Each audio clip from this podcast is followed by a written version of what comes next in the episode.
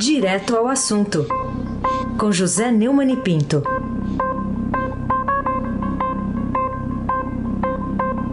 Oi, Neumani, bom dia.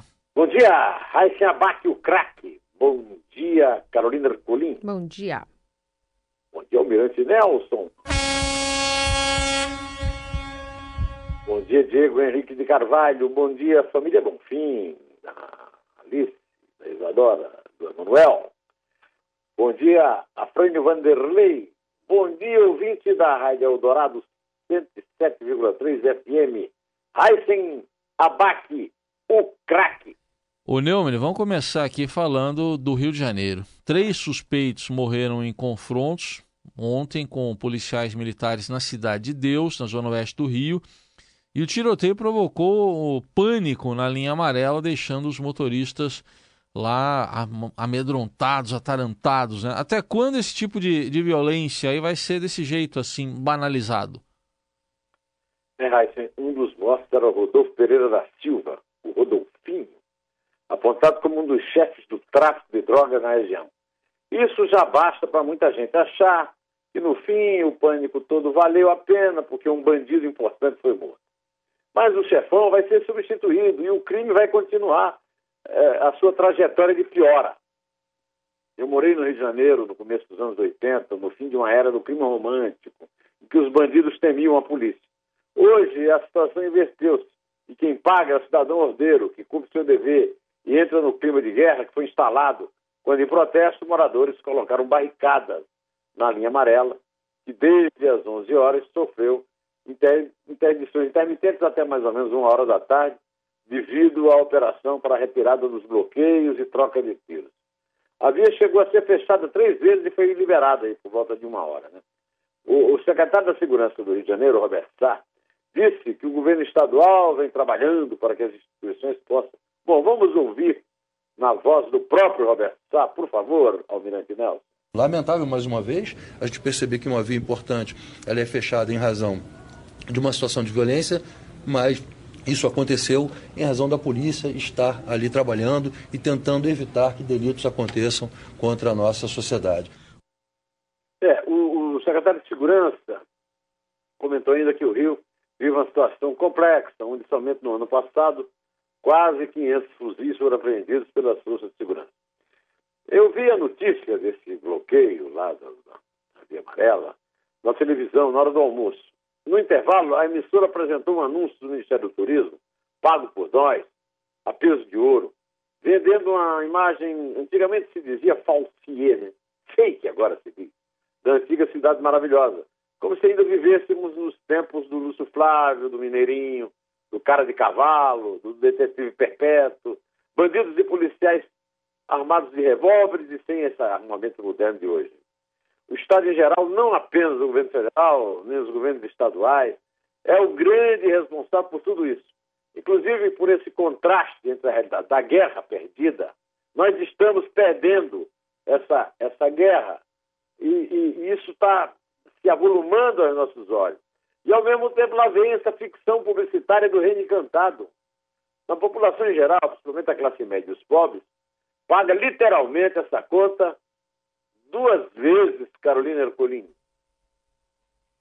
Pois é, duas vezes. E enquanto isso, né, motoristas e passageiros abandonavam veículos lá na linha amarela para se proteger dos tiros trocados por policiais e criminosos na Cidade de Deus, que fica ali na Zona Oeste, a cerca o quê, de 30 quilômetros dali, no centro da cidade.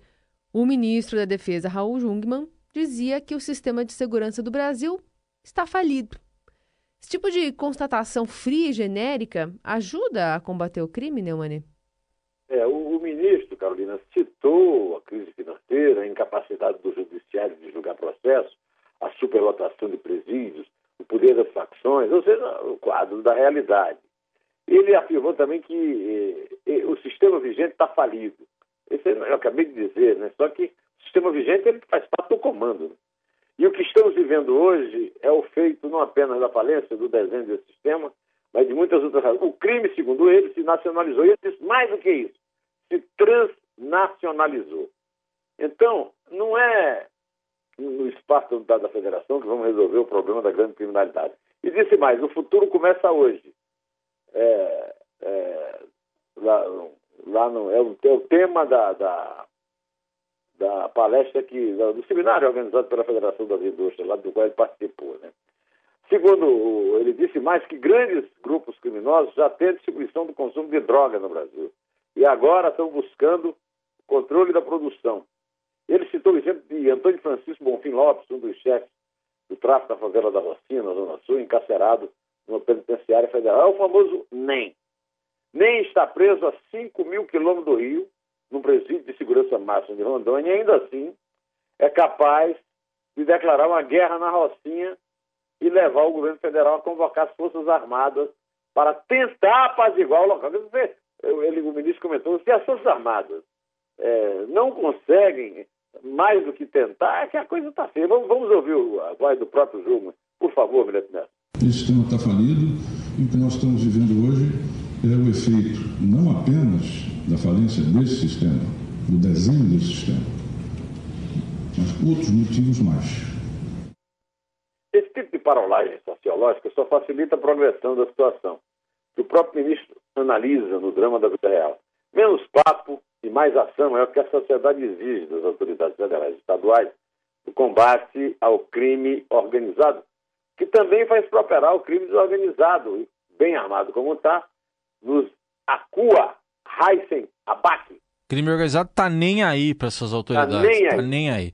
Olha só, é, a oitava turma lá do, do Tribunal Regional Federal, lá da quarta região, rejeitou por unanimidade nesta quarta-feira mais um pedido de exceção de suspeição contra o juiz federal Sérgio Moro, lá da 13ª Vara Federal de Curitiba, que foi movido pela defesa do ex-presidente Lula, que está sendo persistente, né? Agora, depois do julgamento semana passada, uma condenação, outra se encaminha, mas o TRF não dá trégua, né, Neumann? É, não dá não. Os advogados, alegaram que o magistrado teria perdido a imparcialidade para julgar a outra ação é, a ação penal referente ao sítio de Santa Bárbara.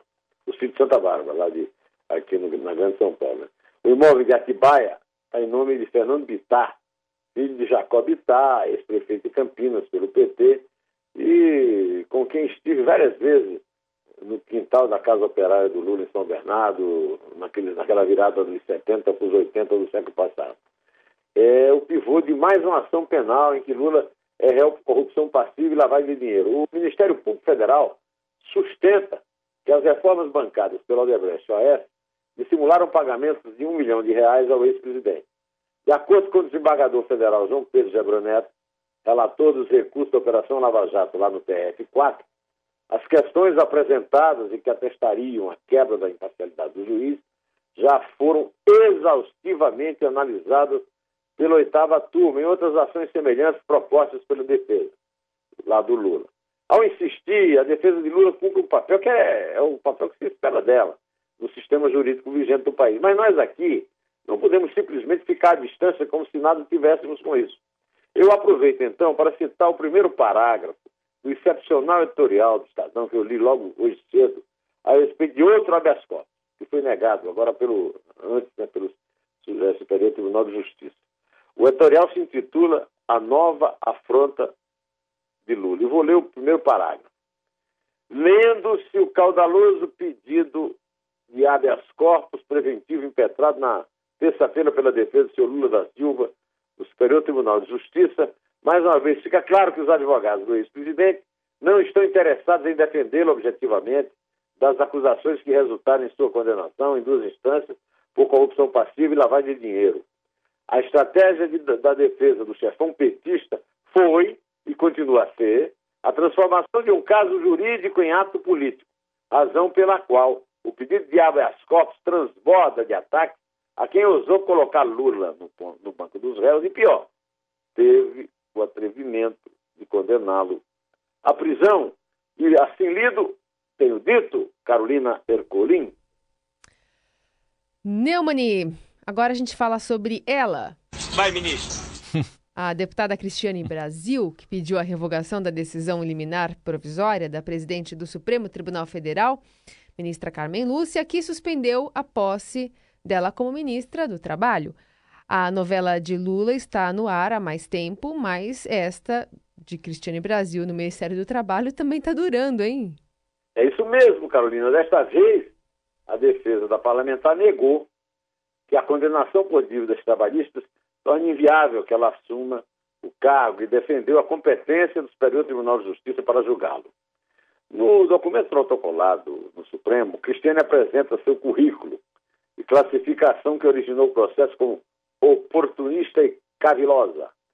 Em manifestação enviada a Carmen Lúcia, presidente do Supremo Tribunal, ontem, seus advogados dizem que a decisão do vice-presidente do STJ, Humberto Martins, a favor da deputada é irrepreensível e incensurável. Quero lembrar que Humberto Martins também negou habeas corpus ao, ao Lula. Né?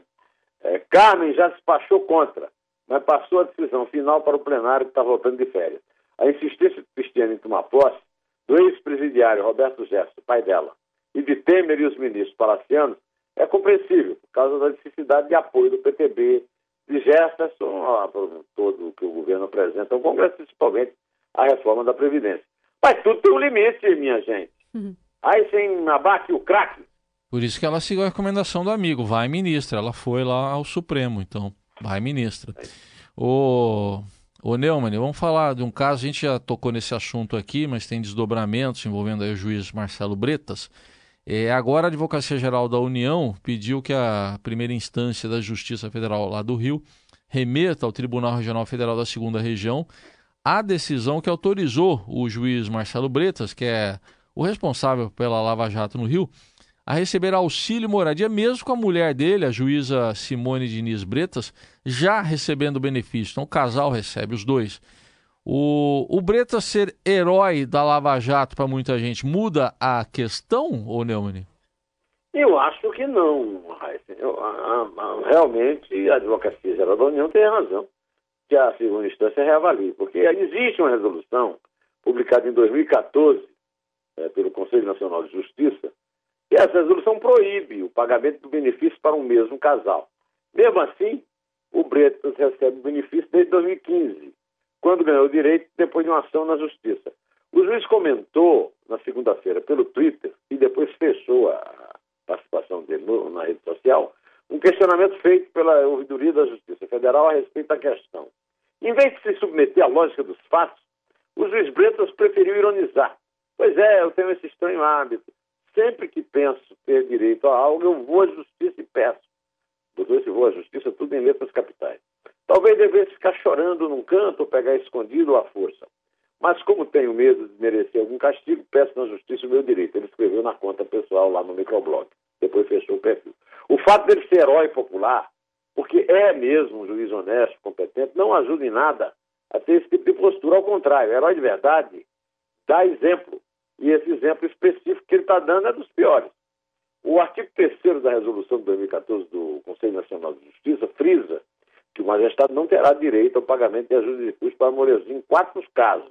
Quando houver residência oficial colocada à disposição, mesmo que não a utilize, quando estiver inativo, quando estiver licenciado sem percepção de subsídio, ou quando o cônjuge ou companheiro ou companheira receber vantagem da mesma natureza, a não ser que resida em outra localidade. Não é o caso. Né? Os dois moram juntos. Segundo o Conselho Nacional de Justiça, a decisão da Justiça de 2015 favorável ao magistrado apronta a resolução. Apesar disso, o Conselho informou por meio de comunicado enviado à imprensa que não pode impedir o pagamento dos auxílios a Bretas e a sua mulher. E é por isso, doutor Eisen, que o Brasil não vai para frente, meu. Uhum. Carolina Ercolim, não vai para frente. Mas é, a gente tem uma, um outro recorte aqui, que é o mercado de trabalho, que manteve a tendência de melhora gradual na reta final de 2017. Taxa de desemprego recuou de 12,4% no terceiro trimestre para 11,8% no quarto trimestre. Isso quer dizer que o emprego está se recuperando e a crise abandonando os lares brasileiros, né, Mani?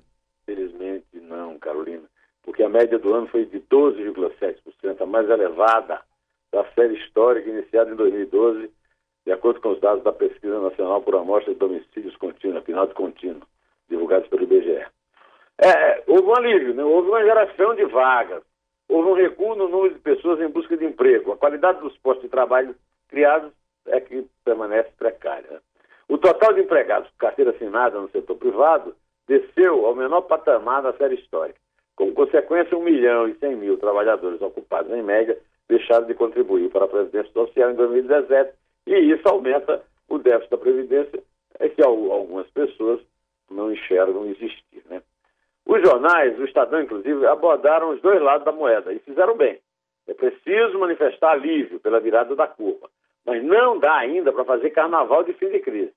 Ainda estamos longe disso.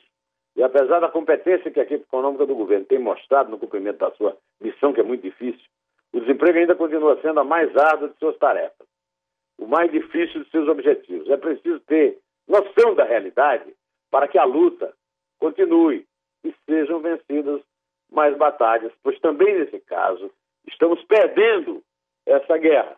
O, o Almirante Nelson vai tocar agora para nós uma música que é um clássico da música brasileira e ao mesmo tempo ela resume muito bem essa situação de contraste entre o tiroteio, o desemprego e toda essa realidade brasileira e a propaganda oficial. Né? É uma, uma música chamada Alagados, é dos Paralamas do Sucesso. E eu estou sabendo que meu amigo o Lobão, que era brigado né, com o Herbert Viana, fez as pazes com ele e agora está fazendo uma gravação para o seu próximo disco desta música, Alagados, só que nós vamos tocar aqui com meus Paralamas, aqueles que fizeram sucesso com ela. Só na caixa, Almirante Nelson.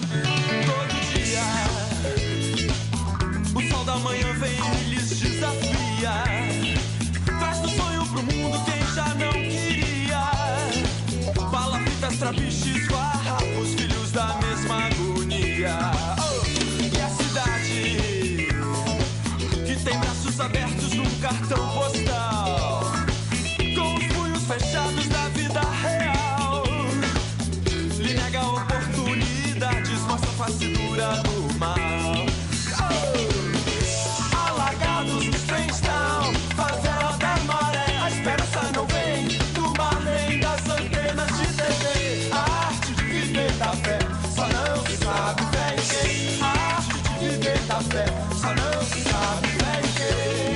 É lindo, mas vamos ter que contar. Vamos lá, Carolina. Vamos lá então. É três. É dois. É um. Um é. O sol da manhã vem e lhes desafia. Traz do sonho pro mundo quem já não queria. Palafitas, trapiches, farrapos,